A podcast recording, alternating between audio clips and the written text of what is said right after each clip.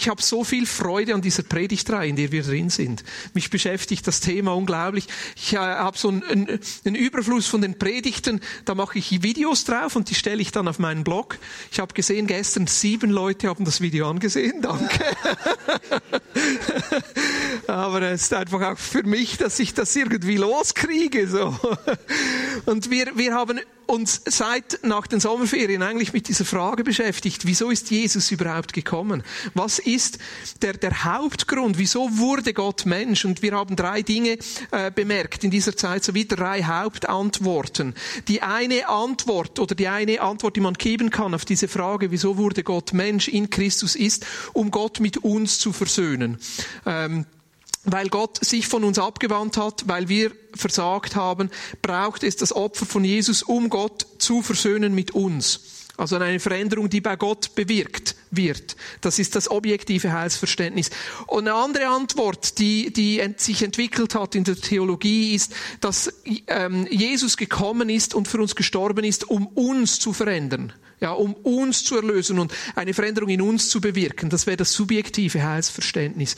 Und die dritte Antwort, und das ist vor allem die, mit denen wir uns beschäftigen und weiter auslegen, ist, Jesus ist gekommen, um den Teufel zu besiegen.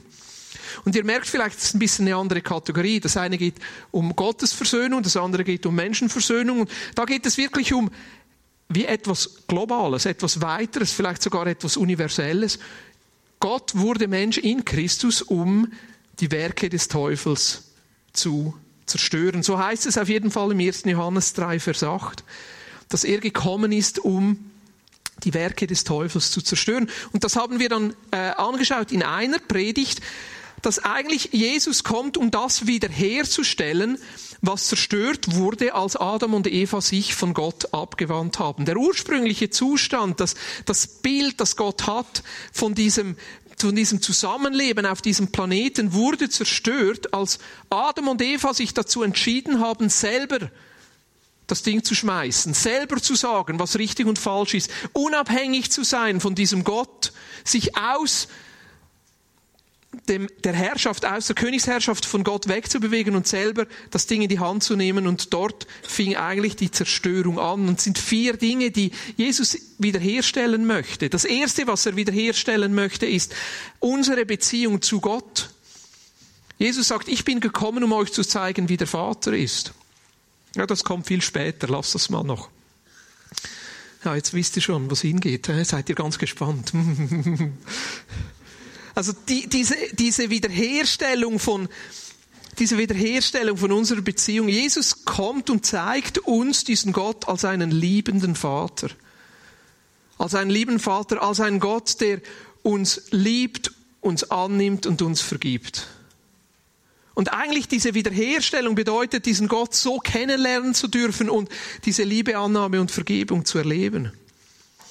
Wiederherstellung oder Erlösung bedeutet dann aber auch in Beziehung zu kommen mit uns selber. Diese Liebe und Annahme, Vergebung, die wir von Gott erleben können, auch von uns selber anzunehmen und zu lernen, was es heißt, mit sich selber zu leben. Das Jesus, was Jesus uns zeigt, ist, dass wir als Menschen in seinem Ebenbild geschaffen sind und dass, obwohl wir nicht perfekt sind und obwohl wir Dinge in unserem Leben haben, die, die nicht in Ordnung sind, dass er uns trotzdem liebt, uns annimmt und uns vergibt und dass wir auch lernen, mit uns selber in Einklang zu leben. Also ich finde es faszinierend, wenn man das Leben von Jesus sieht, wie er sich eigentlich immer wieder den Menschen zugewandt hat, die zerbrochen sind. Den Zöllnern. Ja, das tönt so. Zöllner, was sind das heute? Die Ausgestoßenen ich glaube auch dieses Bild von der Heilung von Leprakranken ist so ein tiefes Bild von genau die Menschen, die eigentlich nicht dazugehören. Und ich glaube, jeder von uns hat so Momente in seinem Leben oder vielleicht auch Aspekte in seinem Leben, die er ausstößt, die nicht versöhnt sind. Und Wiederherstellung bedeutet, dass wir uns selber auch annehmen können. Aber dann auch, dass sich diese Wiederherstellung auswirkt auf die Art und Weise, wie wir miteinander umgehen dass wir einander als Ebenbild Gottes sehen und annehmen können. Dass wir die Schönheit ineinander sehen, das, was Jesus in uns tut. Wiederherstellung in der Beziehung zueinander, wo wir erleben können, dort wo Beziehungen zerbrochen sind, dass sie wiederhergestellt werden. Dort, wo Menschen im Streit sind, dass Frieden und Versöhnung kommt. Und dann schlussendlich auch noch Wiederherstellung zu unserer Beziehung zur Schöpfung. Da geht es um Themen von ähm, der Gesellschaft, vom Frieden miteinander, von Bewahrung seiner Schöpfung. Und wenn ich so über diese vier Dinge nachdenke, dann merke ich eigentlich, wie Jesus immer wieder sich aufmacht und dran ist, in unserem Leben diese Wiederherstellung zu bewirken. Das ist doch das Faszinierende. Also Jesus, Gott wurde Mensch in Christus, um die Werke des Teufels zu zerstören. Und natürlich war es einmal, dass er am Kreuz gestorben ist und einmal, dass er auferstanden ist. Aber diese Wiederherstellung in unserem Leben ist fortlaufend. Und ich glaube, es braucht immer wieder dieses Öffnen und sagen, Jesus, ich möchte, dass du das tust. Ich möchte, dass du weiterfährst. Ich möchte, dass du nicht aufhörst, in meinem Leben zu wirken, sondern Dinge in meinem Leben wiederherstellst. Und das ist genau die Aufgabe seines Geistes, dass er jetzt durch seinen Heiligen Geist wirkt. Und ich glaube, wenn wir so vor ihm sind und ihn anbeten, dass sein Geist da ist und auch Dinge in unserem Leben anspricht, oder jetzt, wenn ich die Dinge weitergeben darf, die ich das Gefühl habe, dass sie Jesus mir aufs Herz gelegt hat, dass sein Geist wirkt und einfach Dinge in unserem Leben wiederherstellt. Vielleicht, das war jetzt ein bisschen die Zusammenfassung, ja, habt ihr gemerkt? In fünf Minuten. Vielleicht war das bis jetzt ein bisschen theoretisch. Und deshalb haben wir jetzt so das Auseinandergenommen Kreuz und Kreuz und Auferstehung und, weil wir die einzelnen Aspekte jetzt ansehen wollen, was bedeutet das konkret?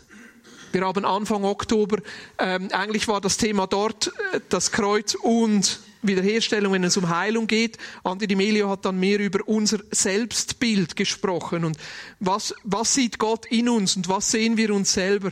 Das ist eine ganz tolle Predigt. Also wenn ihr sie noch nicht gehört habt, lohnt sich unbedingt. Und auch die letzte Predigt von dir, Matthias. Wie gehen wir mit unserem eigenen Versagen, mit unserer eigenen Schwäche um? Mit dem, was die Bibel Sünde nennt? Und wo hat das Kreuz das in uns bewirkt? Und heute kommt ein ganz also ich meine, als ich den Titel nochmal gesehen habe, ich mir überlegt, was ist in mich gefahren? So ein Predigtitel. Das Kreuz und der Sieg über die Götter dieser Zeit. Wahnsinn, ne? Hätten wir eine Zeitungsreklame machen sollen, wären alle hier. was bedeutet das jetzt? Aber eigentlich, was, was mir wichtig wurde beim Vorbereiten, ist schon nur mal zu sehen, eigentlich jede Zeit kennt seine Götter. Oder jede Zeit hat so seine Götter. Also muss dem ja nicht unbedingt Gott oder Götze oder Götter sagen. Man könnte auch sagen, jede Zeit hat so seine Idole oder seine Leitideen oder seine prägenden Momente, seine Ideale. Man könnte auch sagen, jede Zeit hat seine speziellen Helden. Und da meine ich jetzt nicht die Teenie-Jahre, sondern so die, die Kultur, die Zeit, das, der Zeitgeist, wo wir drin sind. Oder man könnte es auch negativ formulieren, jede Zeit hat so seine speziellen Versuchungen. Versuchungen, wo wir ähm, geneigt sind, so unser Herz dran zu hängen. Versuchungen, wo wir geneigt sind, dass die uns einnehmen. Versuchungen, die geneigt sind, unsere ganze Aufmerksamkeit und unser Leben so in Beschlag zu nehmen, dass wir nicht mehr unser Leben zusammen mit Jesus gestalten. Aber lass uns zuerst mal ein bisschen noch auf die theoretische Ebene gehen und einfach etwas festhalten. Gott will Gott sein. Ja. Klar. Also unser Gott will Gott sein. Unser Schöpfer, dieser Gott, der die Bibel beschreibt, dieser Gott, der eigentlich durch Jesus sichtbar wurde, dieser Gott, der durch Jesus uns vorgestellt wurde, der möchte Gott sein. Der möchte Gott sein in unserem Leben. Der möchte König sein. Der möchte regieren. Gott hat einen Anspruch. Deshalb ist Jesus gekommen. Jesus ist gekommen, damit er wieder König sein kann über unserem Leben und in dieser Welt. Jesus ist gekommen, weil er möchte, dass das, was ihm wichtig ist, sich aus dies, auf dieser Welt ausbreitet. Eines der schönsten Bilder, was das konkret dann heißt, ist in Jesaja 11. Und mir ist das erst heute Morgen wegen dem, während dem Worship wieder so bewusst geworden, deshalb habe ich jetzt keine Folie. Aber ich habe trotzdem das Gefühl, wir sollten da kurz reinschauen. Also wenn du eine Bibel hast, Jesaja 11. Ich lese einfach ein paar Abschnitte darauf. Da heißt es, und ein Spross wird hervorgehen aus dem Sumpf Isais und ein Schößling aus seinen Wurzeln wird Frucht bringen. Ich nehme lieber ein bisschen eine einfache Übersetzung. Das war Elberfelder. Was sollen wir nehmen? Ich habe da ein paar drauf. Das ist noch gut. Neues Leben. Aus dem Stumpf Isais wird ein, das ist auch so kompliziert, wird ein Spross hervorgehen und ein neuer Trieb aus seinen Wurzeln wird Frucht tragen. Also hier spricht es von Jesus. Das ist eine Beschreibung von Jesus. Und auf ihm, auf Jesus wird der Geist des Herrn ruhen, der Geist der Weisheit und des Verstandes, der Geist des Rates und der Macht, der Geist der Erkenntnis und der Furcht des Herrn. Er wird, Jesus wird an der Furcht des Herrn wohlgefallen haben. Sein Urteil wird sich nicht auf Äußerlichkeiten gründen. Sein Urteil wird sich nicht auf Äußerlichkeiten gründen. Ich meine, was für eine Art, miteinander umzugehen. Ich, das, vielleicht ist dir das noch nie aufgefallen, aber wir Menschen gehen mit Menschen um, je nachdem, ob wir sie mögen oder nicht. Ja. Menschen, die wir mögen, da sind wir viel toleranter und nachlässiger. Menschen, die wir nicht mögen, da sind wir viel strenger. Ja. Äh, äh, hier ein Umgang, ein gerechter Umgang. Sagt Jesus, er wird, sein Urteil wird sich nicht auf Äußerlichkeiten gründen. Habt ihr gewusst, dass es eine Untersuchung gibt von zwei Frauen mit einem schweren Koffer vor der Treppe? Ja. Die, die eine Frau ist eine schöne Frau und die andere Frau ist eine, wie sagt man, nicht so schöne Frau. ich will die Äußerlichkeit nicht beschreiben. Und sie haben einfach beobachtet, wie viele Männer in einer Stunde dieser Frau anbieten, für sie den Koffer hochzutragen. Die schöne Frau, die hatte nie Probleme. Ja. Also ist, das, so ist der Mensch. Jesus ist nicht so. Sein Urteil wird sich nicht auf Äußerlichkeiten gründen. Er wird nicht aufgrund dessen, was er hört, entscheiden. Er sorgt für Gerechtigkeit unter den Armen und verschafft den Unterdrückten Recht. Oh dass die Versöhnung mit der Schöpfung, die Wiederherstellung des Miteinanders in Gerechtigkeit. Jesus hat einen Anspruch, diese Dinge jetzt schon hier auf dieser Erde sichtbar werden zu lassen. Und noch viel mehr, wenn ihr dann zurückkommt. Ah, es, es kommt ein Moment, wo ihr zurückkommt und seine Königsherrschaft in seiner ganzen Fülle sichtbar wird. Er sorgt für Gerechtigkeit unter den Armen und verschafft den Unterdrückten Recht. Ich, ich, ich sage euch, manchmal bin ich wirklich in einer Not. In einer richtigen Not. Wenn ich, wenn mir wieder mal bewusst wird, wie viel ich habe und wie wenig andere haben. Ich meine, Armut ist relativ. Es gibt Menschen, die sich in der Schweiz arm fühlen. Und das muss man ernst nehmen. Aber es gibt auch eine absolute Armut. Man sagt Menschen, die mit weniger als zwei Dollar pro Tag auskommen müssen. Das ist ungefähr die Hälfte der Weltbevölkerung. Und wenn ich dann denke, wie privilegiert wir Schweizer sind, dass wir in der Schweiz aufwachsen dürfen, mit all diesem Wohlstand, all diesen Möglichkeiten, all diesen Ausbildungsmöglichkeiten. Ah, ich werde politisch, das will ich nicht. Es geht nicht um ein Parteiprogramm. Und trotzdem, diese, diese, dieser Ausdruck, Jesus kommt und stellt sich auf die Seite der Armen, stellt sich auf der Seite der Unterdrückten, kann ich nur sagen, Jesus, hab Gnade mit uns. Hab Gnade mit uns. Hab Gnade. Ja, wenn du dich auf die Seite der anderen stellst, dann stellst du dich ja von uns weg. Wenn wir nicht auch ein Herz für die Armen und Unterdrückten haben. Aber am Ende bin ich auch wieder überfordert. Was können wir wirklich tun? Was ist richtig? Etwas, was ich gemerkt habe, ich, ich möchte meinen Kindern das weitergeben. Ich habe gesagt, nächstes Jahr gehen wir entweder in den Libanon, in ein Flüchtlingslager, wo syrische Flüchtlinge sind, oder wir gehen nach Kenia und besuchen ein paar Vineyards. Einfach nur, damit ihr die Realität seht, wo Menschen drin sind. Oder machen wir immer noch? Ja, gut. Martina ist dabei. Die Kids sind noch nicht ganz sicher. Aber er wird für Gerechtigkeit unter den Armen sorgen und verschafft den Unterdrückten Recht. Er schlägt das Land mit der Rute seiner Lippen und tötet die Gottlosen mit dem Hauch seines Mundes. Okay, gut. Oh. Gibt es eine andere Übersetzung, bitte? Gerechtigkeit ist sein Gürtel und Wahrheit sein Gurt. Und diese beschreibt dieses Bild, das finde ich fast das Schönste. Dann werden der Wolf und das Lamm einträchtig zusammenleben. Der Leopard und die Ziege werden beieinander lagern. Kalb, Löwe und Mastvieh werden Freunde und ein kleiner Junge wird sie hüten. Kalb, Löwe und Mastvieh werden Freunde. Ja. Ein Knabe aus Sri Lanka, ein Mädchen aus Afghanistan und ein Junge aus der Schweiz werden Freunde. Kuh und Bär werden miteinander weiden, ihre Junglöwen werden nebeneinander ruhen.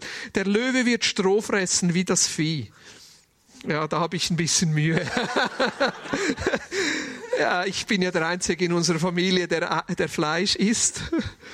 Aber vielleicht sind wir im Himmel alle Vegetarier. He? Der Säugling spielt am Schlupfloch der, der Otter. Ja, ein Kleinkind steckt seine Hand in die Giftschlangenhöhle. Ich meine, Jesus will König sein.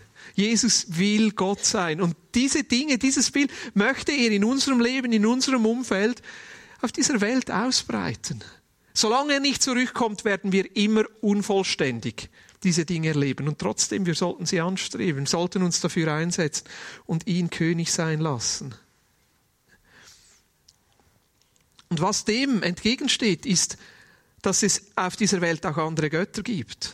Dass wir auch manchmal andere Götter zulassen. Was bedeutet dann Gott? Ich habe vier Dinge so für mich gemerkt. Eigentlich, wenn wir von Gott sprechen, so ein bisschen abstrakt, dann gibt es eigentlich so vier Merkmale, die diesen Gott beschreiben. Das erste, und jetzt darfst du die Bilder bringen, das erste ist eigentlich, was Gott, was ein Gott, ein Gott beschreibt, ist, ein Gott sagt dir, was ist richtig und falsch. Das ist mal das Erste. So wie ein Pfeil von oben, das kommt ja von oben irgendwie. Ja, was ist richtig und falsch? Das Zweite, was eigentlich ein Gott beschreibt oder die Funktion, die ein Gott einnimmt, ist, dass Gott uns Energie und Glück gibt oder dass wir bei einem Gott Energie und Glück suchen. Merkt man auch, um was es geht, oder? So das, was in einem Leben Antrieb und Freude gibt das ist eigentlich das, was du bei einem Gott suchst. Das dritte ist, was wir bei Gott suchen, ist eine Sinnhaftigkeit in unserem Leben. Also wir erwarten von Gott, dass er uns wie zeigt, da soll dein Leben durchgehen. Ja, der, der rote Pfeil ist ein bisschen unglücklich, genau. Aber so, der Läufer, da soll dein Leben, das ist das, was wir von einem Gott erwarten. Was ist der Sinn in meinem Leben? Für was soll mein Leben hier sein? Wieso bin ich überhaupt hier? Und das vierte ist, Gott fordert von uns Opfer oder empfängt unsere Opfer. Ja, jetzt können wir eigentlich sagen, was ist Gott? Gott ist, was unserem Leben Sinn gibt, was unser Leben erfüllt oder wo wir Erfüllung suchen. Gott ist das, was uns Opfer abverlangt. Ja, Gott ist das, was unserem Leben Richtung gibt. Jetzt möchte ich euch einladen, mir ein bisschen zu helfen. Was sind Götter unserer Zeit?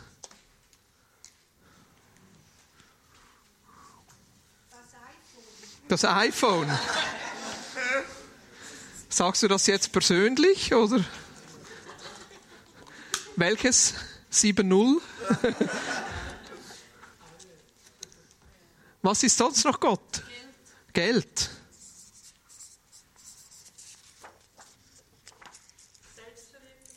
Ah, super. Selbstverwirklichung.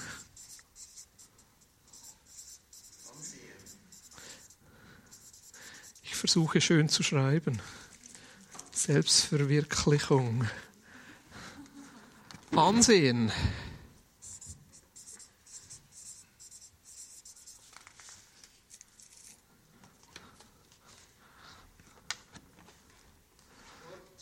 Sport.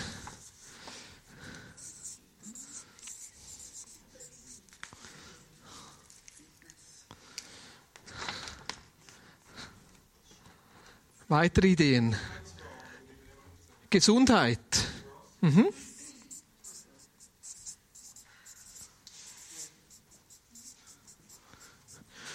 Da könnte man auch so der Drang zum ewigen Leben, so nie alt werden. Was fällt euch sonst noch auf? Was sind so Götter unserer Zeit? Individualismus.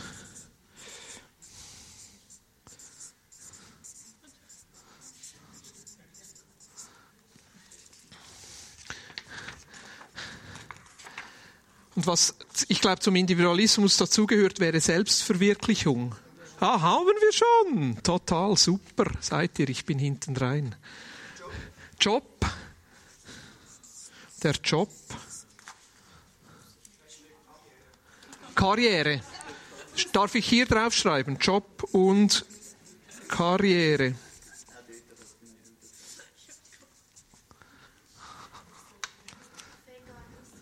Ve Veganismus.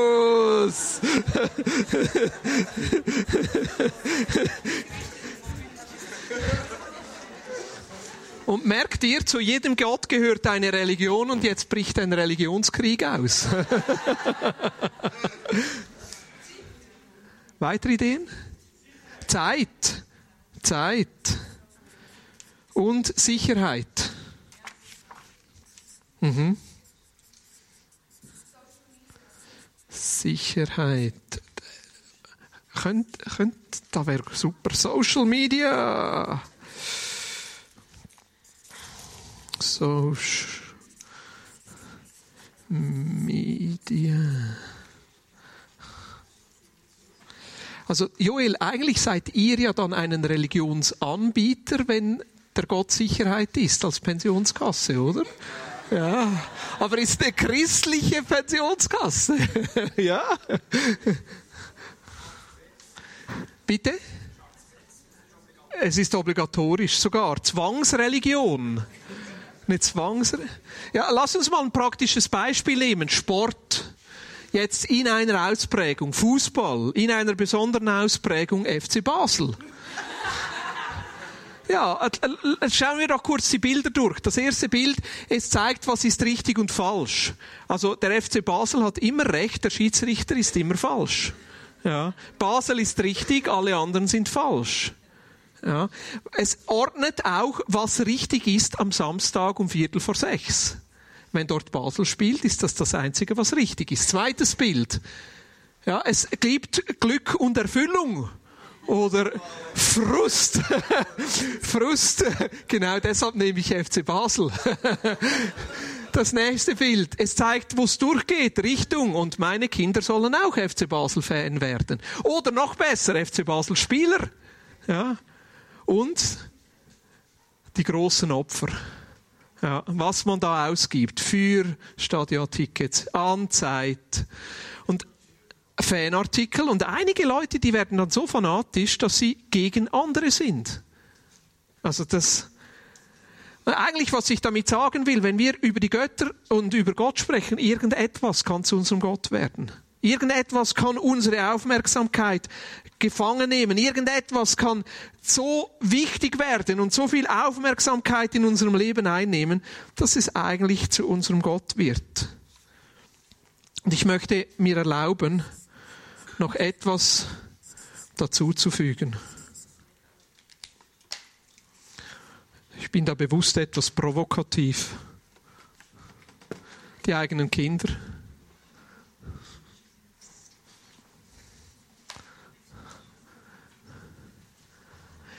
Und ihr merkt auch bei diesen Beispielen, nichts von dem ist an sich schlecht. Also man kann darüber diskutieren beim FC Basel, aber nicht schlecht. Die Frage ist, welchen Raum nimmt es ein? Wie viel Einfluss hat es uns zu sagen, was ist richtig falsch? Wie viel Einfluss oder wie viel Erwartung haben wir, dass das unser Leben füllt? Wie viel lassen wir zu, dass das unsere Lebensrichtung prägt? Und wie viel geben wir Opfer und sind wir bereit, dem Raum zu geben, dass dieser Gott uns dann auch prägt? Und im 2. Mose 20 heißt es, dann sprach Gott folgende Worte, ich bin der Herr, dein Gott, der dich aus der Sklaverei in Ägypten befreit hat. Du sollst außer mir keinen anderen, keine anderen Götter haben.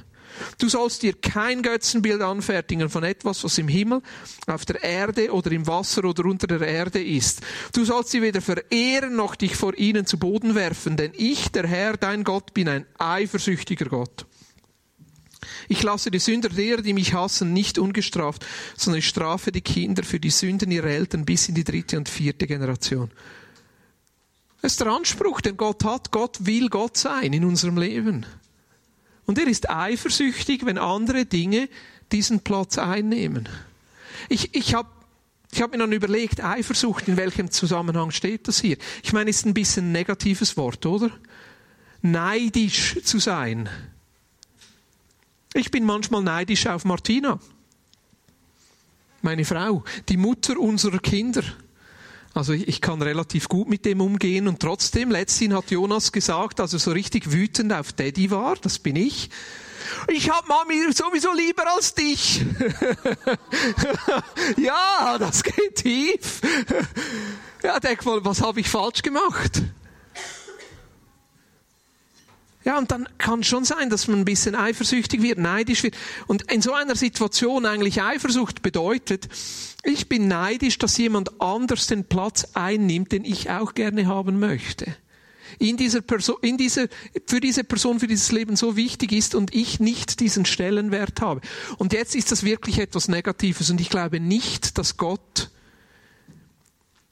aus diesem Grund eifersüchtig ist. Er ist nicht eifersüchtig, weil jemand anderen seinen Platz stiehlt. Er ist nicht eifersüchtig, weil jemand anders das nimmt, was er gerne hätte. Es ist ein bisschen wie das kleine Kind. Du hast zwar drei rote Autos, aber der, der Nachbarknabe hat ein rotes Auto und du willst unbedingt das rote Auto und dann schlägst du ihn, damit du das rote Auto kriegst. So ist Gott nicht sondern er ist eifersüchtig, weil er der Einzige ist, der dir das geben kann, was du brauchst.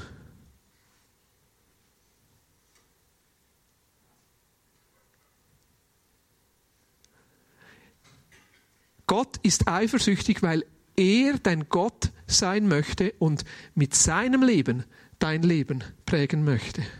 Weil er der Beste ist, der bestimmen kann, was richtig und falsch ist. Weil er der Beste ist, um unser Leben mit Glück und Freude und Leben zu füllen. Weil er der Beste ist, unsere Richtung zu bestimmen. Und weil er nicht diese Art Opfer von uns verlangt, wie es andere Götter tun.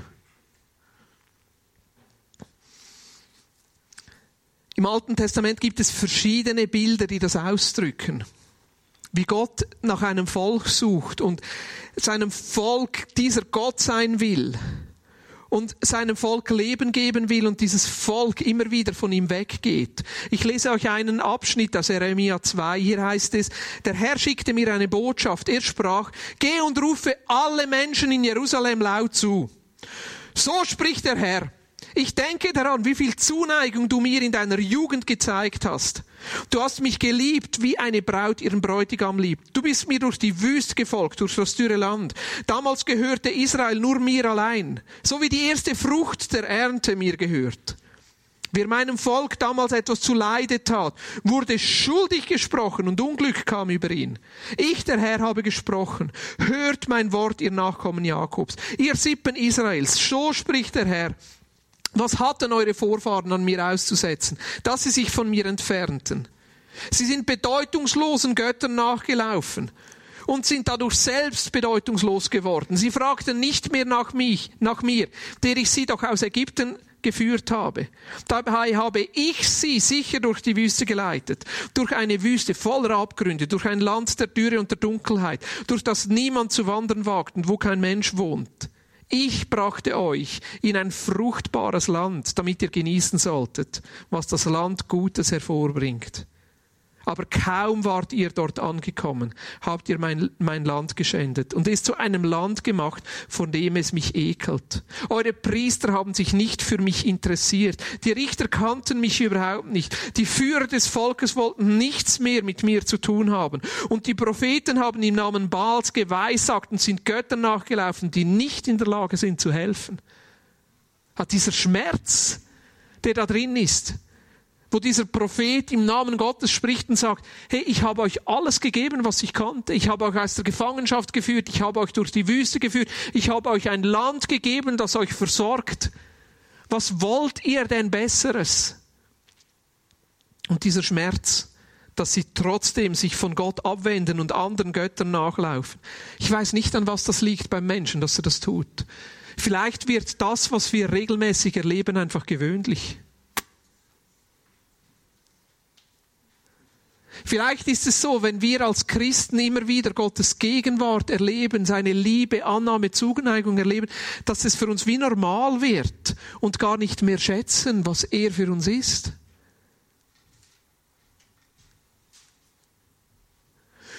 Und dann heißt es ab Vers 11, hat ein Volk je seine Götter ausgetauscht.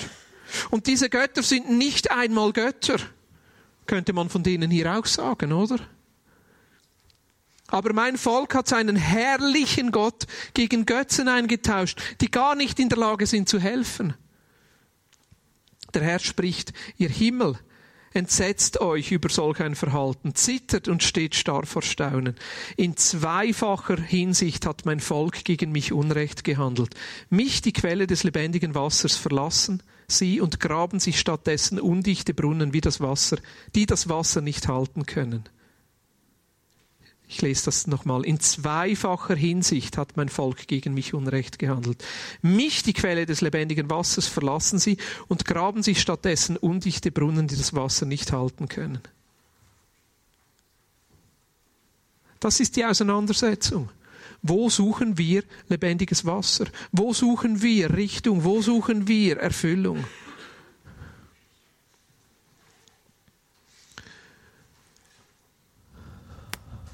Und ich glaube, Jesus buhlt immer wieder um unser Herz. Ich bin auf kein besseres Wort gekommen. Wirbt um unser Herz. Versteht ihr, was ich damit sagen möchte? Nicht, weil er eifersüchtig ist, weil jemand anders seinen Platz stehlen könnte, sondern weil er uns das sein möchte, was er uns sein kann. Dieses Brunnen des lebendigen Wassers. Er, er buhlt um unser Herz. Im Johannes 3,16 heißt es, denn Gott hat der Welt seine Liebe dadurch gezeigt, dass er seinen einzigen Sohn für sie hergab, damit jeder darin glaubt, das ewige Leben hat und nicht verloren geht.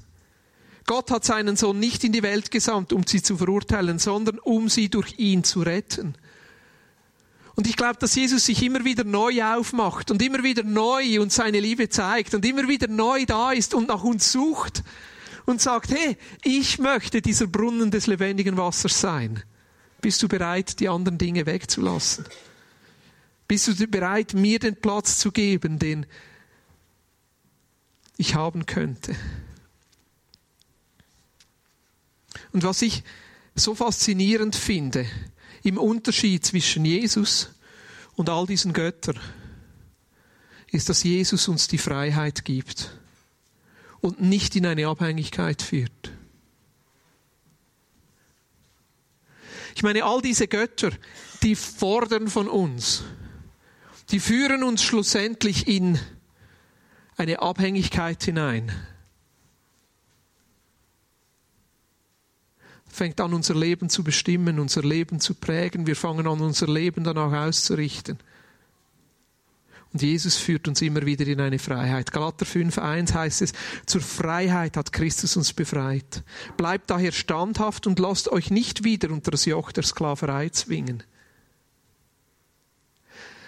Ein Freund von mir, ich sehe ihn mittlerweile nicht mehr so regelmäßig, aber eine Zeit lang haben wir regelmäßig zusammen ein Bier getrunken der ist drogenabhängig, ist in einem Methadonprogramm. Und vor etwa zwei Wochen habe ich ihn kurz getroffen am Bahnhof und hat gesagt, hey Boris, wir müssen unbedingt wieder miteinander sprechen. Ich habe ihn gefragt, ja warum?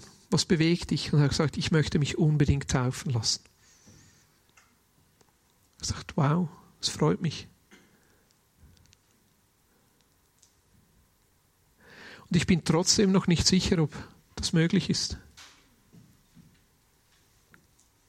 Weil der Gott in seinem Leben ist die Droge. Das, was sein Leben Erfüllung gibt, ist die Droge. Was seinem Leben Richtung gibt, ist die Droge. Was seinem Leben bestimmt, was richtig und falsch ist, ist die Droge. Ich weiß nicht, ob es richtig ist, ihn zu taufen als Ausdruck der Gnade und der Annahme und der Barmherzigkeit Gottes und als Ausdruck des Sieges Christi, der stärker ist als alles, was uns abhängig machen könnte. Und auf der anderen Seite bin ich nicht sicher, ob Jesus nicht diesen Alleinanspruch hat und sagt, ich will König sein.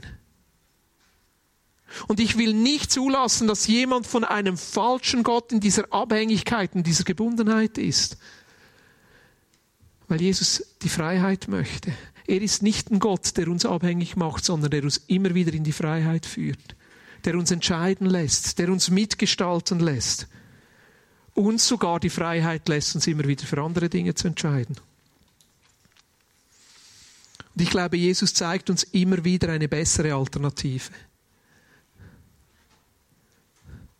Im Johannes 6 ist so eine fantastische Geschichte, wie äh, Jesus mit seinen Jüngern unterwegs ist. Und er bringt das für sie ziemlich krass auf den Punkt.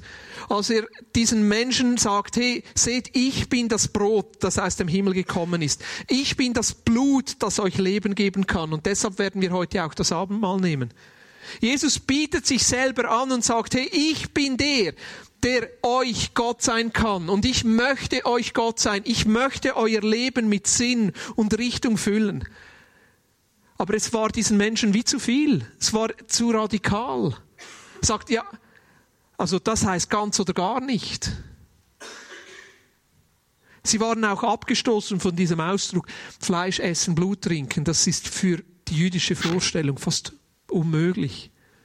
Und das Schöne ist, dass Jesus dann in der Freiheit, die er Menschen gibt, zu seinen Jüngern geht und sagt, und wie ist es mit euch? Wollt ihr auch gehen? Wollt ihr auch gehen? Und ich liebe diese Antwort von Petrus. Er sagt dann, sagte Jesus zu den Zwölf, wollt ihr auch weggehen? Herr, zu wem sollten wir gehen? antwortete Simon Petrus. Du hast Worte, die zum ewigen Leben führen. Und wir glauben und haben erkannt, dass du der Heilige bist, den Gott gesandt hat. Jesus buhlt um unser Herz. Jesus schenkt uns eine Freiheit und führt uns in diese Freiheit hinein, dass wir unser Leben gestalten können. Wir dürfen von ihm wieder weglaufen und gleichzeitig zeigt er uns immer wieder diese Alternative auf, die nur eben geben kann. Du allein hast Wort ewigen Lebens. Wo sollten wir denn hin? Wo sollte ich denn hin? Welchen anderen König will ich denn in meinem Leben? Ich will diesen Jesus. Ich möchte, dass wir uns eine Zeit nehmen. Wir haben noch gut 15 Minuten. Kommt doch nach vorne. Und ihr seht, wir haben Zettel auf dem Tisch und haben das Abendmahl dort hinten, hier und dort neben der Kaffeemaschine.